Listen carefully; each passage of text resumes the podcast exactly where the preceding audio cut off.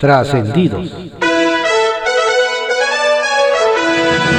Continuamos con la audiosíntesis informativa de Adrián Ojeda Román, correspondiente a hoy, miércoles 27 de mayo de 2020. Vamos con algunos trascendidos que se publican en periódicos de circulación nacional. Templo Mayor, por Fray Bartolomé, que se publica en el periódico Reforma. ¿Será posible que el presidente Andrés Manuel López Obrador sea infalible y nunca se equivoque?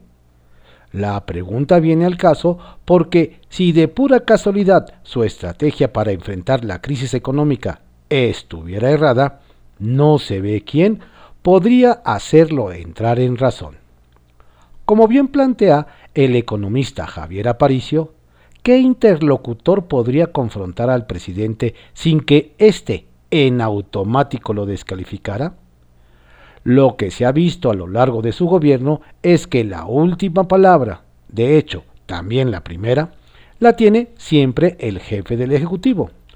Tan es así que López Obrador no ha tenido empacho en corregirles la plana o de plano contradecir a sus propios colaboradores como ya le ha tocado padecer varias veces, por ejemplo, al titular de Hacienda, Arturo Herrera, y ya se vio cómo les ha ido a quienes prefirieron la congruencia a la obediencia, como Carlos Ursúa y Germán Martínez.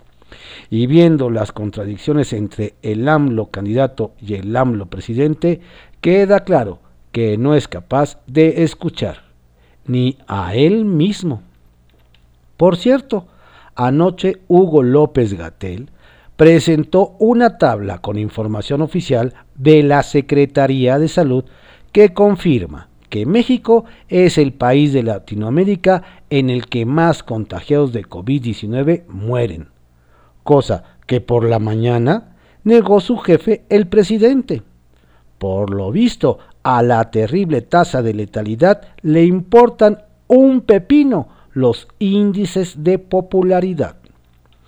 Así como es peligroso mezclar cloro con amoníaco, también es perjudicial para Malinalco mezclar a Manuel Bartlett con Ricardo Salinas Pliego. Resulta que la mayoría de los habitantes de ese pueblo mágico se quedaron sin luz porque la Comisión Federal de Electricidad decidió bajar el switch a prácticamente todo el poblado para conectar una tienda Electra. Si ya de por sí el establecimiento venía arrastrando críticas por romper con la estética del lugar, con los dos apagones la animadversión dejó de ser en abonos chiquitos. Todo indica que Cuauhtémoc Blanco quiere hacer una cuautemiña electoral en Morelos, con una reforma a modo para favorecer a su partido el PES y cerrarle el paso a la oposición y es que en uno de sus artículos establece que los partidos como el suyo que está desahuciado podrían no solo hacer alianza electoral, sino fusionarse en uno solo, o lo que es lo mismo, meterle gol a la democracia olvidándose del fair play en las elecciones. Bajo reserva, que se publica en el periódico El Universal arde el pleito entre la UIF y la Fiscalía General de la República. Antes del verano, el calor llegó y el termómetro ya marca una muy alta temperatura en el pleito entre dos de las más poderosas instituciones del país, la Unidad de Inteligencia Financiera WIF y la Fiscalía General de la República, a propósito del caso de la Universidad Autónoma del Estado de Hidalgo y las transferencias multimillonarias que, según las autoridades estadounidenses, provienen del narcotráfico. Ayer el vocero de la Fiscalía General de la República aseguró que este caso lo tiró por unanimidad un tribunal federal por las mentiras de la UIF por su parte, la UIF asegura que es falso que el litigio esté perdido. Afirman que continúa y que, al día de hoy, el expediente principal del caso contra la universidad lo tiene ganado la UIF, pues sobrellevaron la demanda de amparo. Añade la UIF que aunque le otorgaron la suspensión a la universidad, se interpuso y fue admitido el incidente de modificación de la suspensión. Ya asegura que las cuentas permanecen congeladas, una de ellas con 2.506 millones 899.284.4 pesos.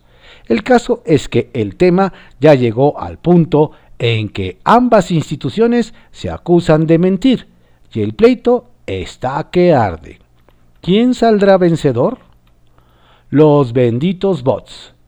Signos de interrogación y de automático deslinde fue lo que generó ayer una cuenta de Twitter llamada Fond Nacional MX que señaló a periodistas, intelectuales, cómicos y figuras públicas como la verdadera oposición al gobierno del presidente Andrés Manuel López Obrador.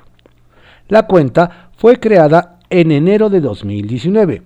Tiene 2.034 tweets y en su última publicación muestra un collage de 48 fotografías y arroba a igual número de personalidades públicas.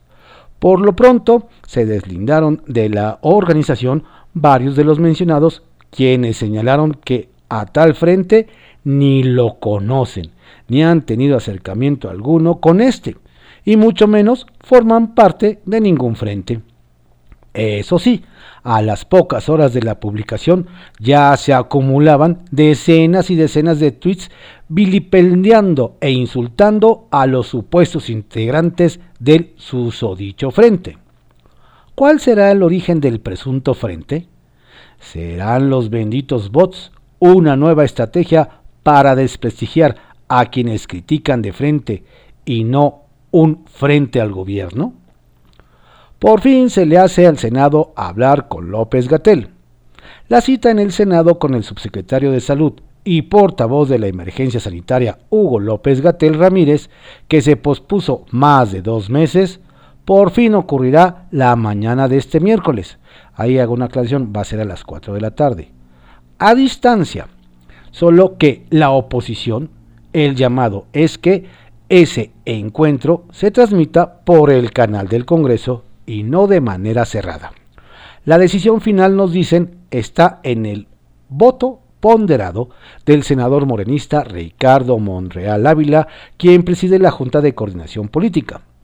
Nos comentan que don Ricardo tiene disposición al diálogo abierto, pero hasta anoche no se sabía si lo que dirá hoy don Hugo podrá ser escuchado por todas las personas que quieran hacerlo o solamente por los legisladores.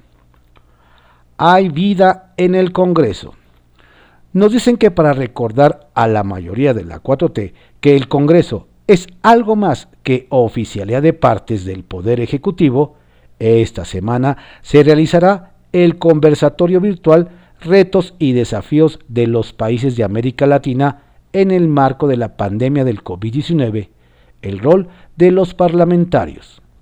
El evento, nos comentan, tiene la presidenta de la mesa directiva de la Cámara de Diputados, Laura Rojas, a una de sus promotoras, pues la intención es mostrar lo que el Poder Legislativo está llamado a hacer en estos tiempos de pandemia.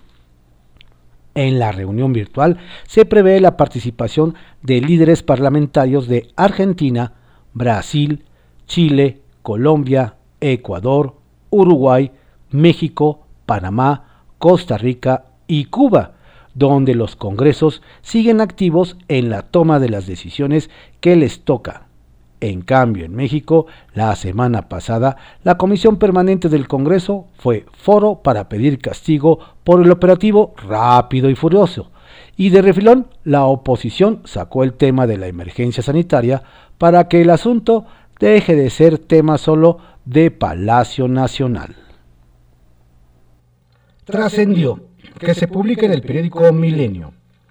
Trascendió que no solo cubrebocas, sino hasta careta y casco tendrá que llevar el subsecretario de Salud Hugo López Gatel a su reunión virtual con senadores de todos los partidos este miércoles.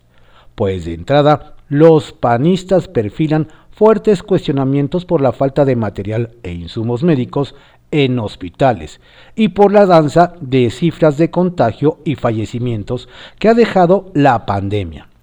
La oposición le reprocha también que se pida utilizar tapabocas justo cuando está a punto de terminar la jornada de sana distancia y cuando, por cierto, ya la Organización Mundial de la Salud anunció el fichaje del epidemiólogo. Trascendió que el repunte en el número de muertes este lunes a escala nacional con un récord de 501 en 24 horas se debió a una actualización de cifras de los estados, que no registraron sus casos con tiempo, y eso brincó mucho, de acuerdo con la versión que el subsecretario de Salud, Hugo López Gatel, ofreció en la reunión de AMLO con el gabinete. Al menos eso es lo que escuchó y compartió Luis Antonio Ramírez, director del ISTE. Trascendió que después de que no se ha podido terminar de construir ni consolidar las 100 universidades para el bienestar Benito Juárez y que tampoco hay transparencia en la información de las que están operando, las organizaciones civiles de educación están preocupadas porque la coordinadora del programa correspondiente, Raquel Sosa, anunció que se abrirán tres convocatorias más. Una sobre nuevas sedes que ya está en curso y otras dos para estudiantes y docentes que arrancará su registro en junio, con lo que podrá levantar 40 nuevas instituciones. Trascendió que Isabel R. Guerena, coordinadora de políticas públicas de la agrupación feminista X Justicia para las Mujeres, preocupada por combatir judicialmente la violencia de género, es la única mexicana de 11 candidatas que compiten para ser seleccionadas como una de las tres integrantes ciudadanas del Comité Directivo de Alianza para el Gobierno Abierto, organización que impulsa causas de la sociedad civil en el mundo. Frentes políticos que se publica en el periódico Excelsior. 1. El Simpatías. Martí Batres sigue haciendo como que trabaja. En su más reciente idea, presentó una iniciativa de reforma para incorporar el concepto de estado de bienestar a la constitución del país, a fin de garantizar el acceso de toda la población al goce efectivo de los derechos económicos, sociales, culturales y ambientales.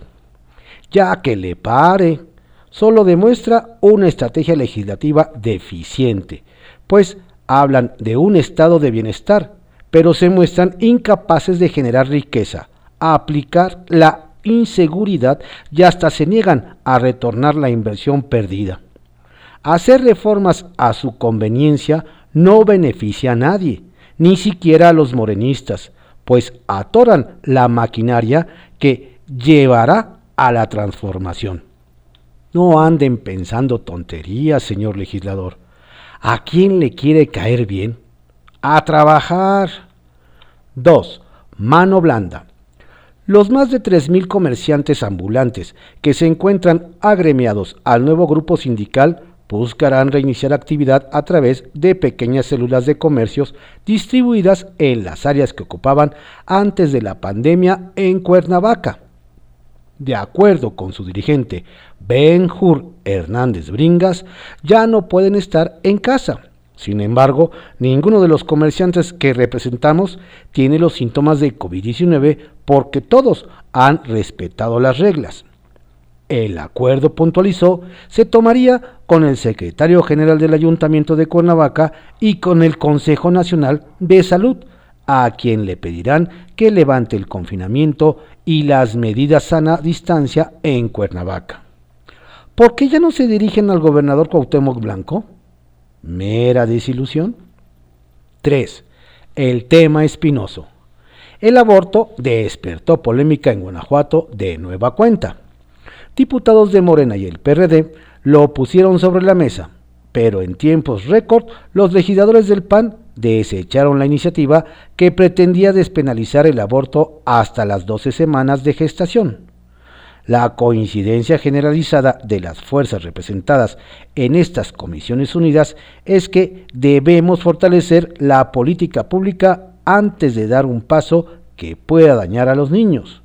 Sí, pero también a las mujeres, afirmó Laura Cristina Márquez, diputada panista.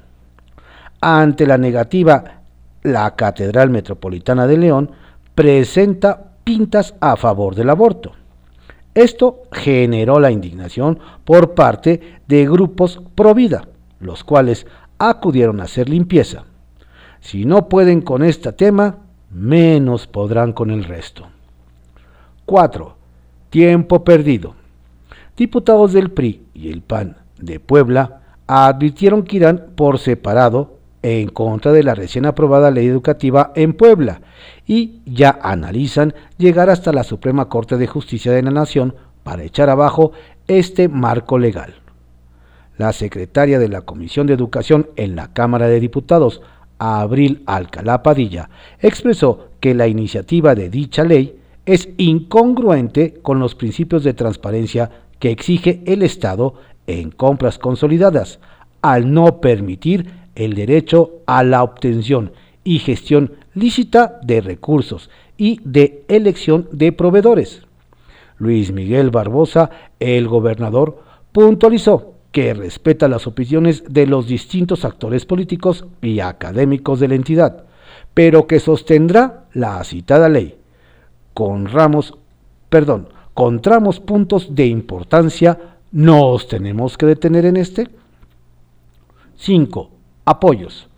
El cuerpo diplomático acreditado en México otorgó un donativo por 500 mil pesos a la Cruz Roja Mexicana y a la Organización Panamericana de la Salud para fortalecer los proyectos que atiendan a la emergencia sanitaria por COVID-19. El subsecretario para América Latina y el Caribe de la Secretaría de Relaciones Exteriores expresó que solo a través de la cooperación entre países se podrá combatir la actual emergencia sanitaria. El donativo lo entregó el decano del cuerpo diplomático y embajador de Belice, Oliver del Cid, al presidente de la Cruz Roja Mexicana, Fernando Sinaga Cárdenas, y al representante de la Organización Panamericana de la Salud en México, Cristian Morales Furimán.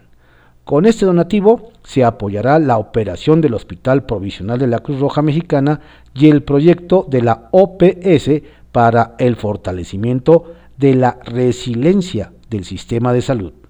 México siempre a la altura de las circunstancias. Juntos seremos más grandes. Confidencial, que se publica en el periódico El Financiero. Morir por COVID-19 en Nueva York. The New York Times publica una historia sobre los aproximadamente 250 mexicanos que han muerto por el COVID-19 en la urbe de Hierro, y destaca el caso de los hermanos Javier y Martín Morales, quienes hace unos días refrendaron su costumbre de ser inseparables al fallecer con pocas horas de diferencia. El reportaje narra los fallidos trámites consulares de sus familias para repatriar los cuerpos intactos, tal como piden las tradiciones en una comunidad de Oaxaca, y no de las cenizas, como exigen las leyes estadounidenses. En México, ser enterrado cerca de casa es un rito sagrado, apunta la reportera Ani Correal, quien recrea la pesadilla burocrática que enfrentan familias de paisanos que allá se obligan a pagar gastos funerarios mínimos de 5 mil dólares, aun cuando solo alcancen el derecho a una fosa común en un campo de alfareros de Hertz Island. Dudan de Sánchez Cordero.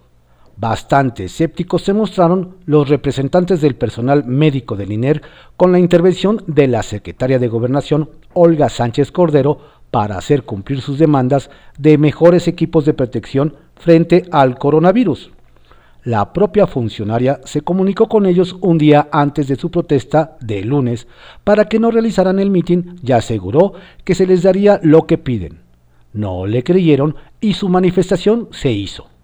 El mismo lunes acudieron hasta la sede de la CEGOP a una mesa de diálogo con la ministra en retiro y les prometió miles de cubrebocas y batas quirúrgicas, pero ellos están firmes en ir a Palacio Nacional para realizar otro mitin el viernes. Cuenta hasta 10 otra vez. Quien tendrá que contar del 1 al 10 será el presidente López Obrador cuando le pregunten por qué la campaña de la 4T para erradicar la violencia en el hogar es tan similar, por no decir prácticamente la misma, a la que se lanzó en los años 90 cuando se invitaba a la población a guardar la calma. Lo cierto es que, más allá de replicar un modelo de hace tres décadas, los cuestionamientos más serios vinieron de grupos feministas, pues la nueva campaña es revictimizante, ya que pone a la mujer como parte del problema. Fernández Noroña y el cubrebocas al revés ya que por fin el subsecretario Hugo López Gatel se dio a reconocer que el cubrebocas es un instrumento de protección ante el COVID-19, ya hasta se puso uno en público, tenía que salir alguien de la 4T a llevar la contra. Se trata nada menos que del diputado Gerardo Fernández Noroña, quien subió una foto a su Twitter con la mascarilla al revés. Lo hizo, dijo, a manera de protesta me vale que se burlen de cómo es que me puse el cubrebocas. No se enteran que lo hice a propósito. Es una medida absurda, ridícula e ineficiente, reprochó. Caro Quintero en la pobreza, dice. Ahora resulta que el lamentablemente célebre capo Rafael Caro Quintero no tiene ni en qué caerse muerto. El otrora líder del narco en México, envió un escrito al primer tribunal colegiado penal de la Ciudad de México en el que alega insolvencia porque dice tener más de 60 años de edad, no estar pensionado ni jubilado, y como hecho notorio, aduce encontrarse sustraído de la acción de la justicia, lo que le impide, dice, laborar o desempeñar alguna actividad por la que pueda adquirir recursos económicos. Pide además aplazar hasta que pase la emergencia sanitaria la sesión en la que será votado su amparo en revisión.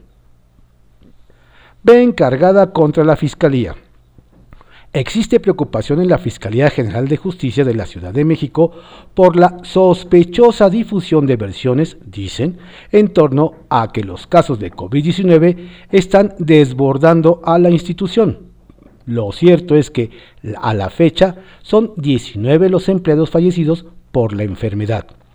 Desde la oficina de la Fiscalía, Ernestina Godoy advierte que detrás de esta campaña de miedo promovida con fake news en redes sociales, donde incluso dos fiscales completamente sanos ya habían sido desahuciados, están mentes perversas.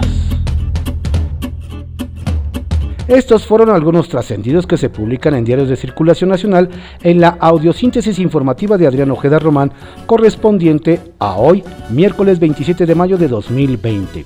Tenga usted un estupendo día.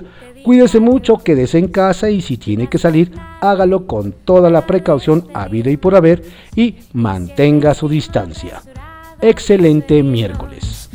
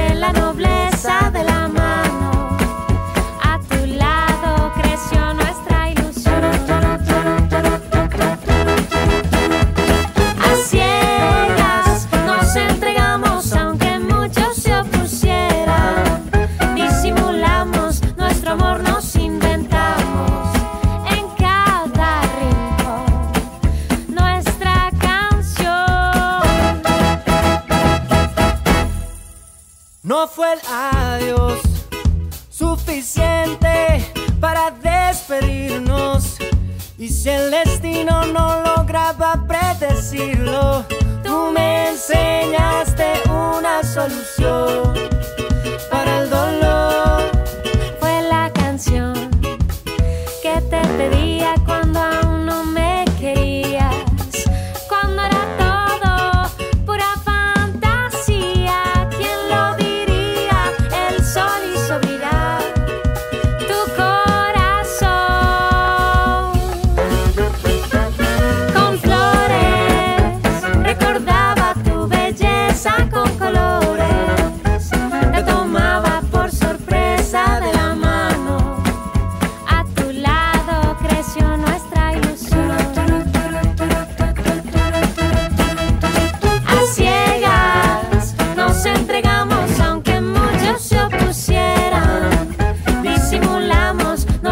nos inventamos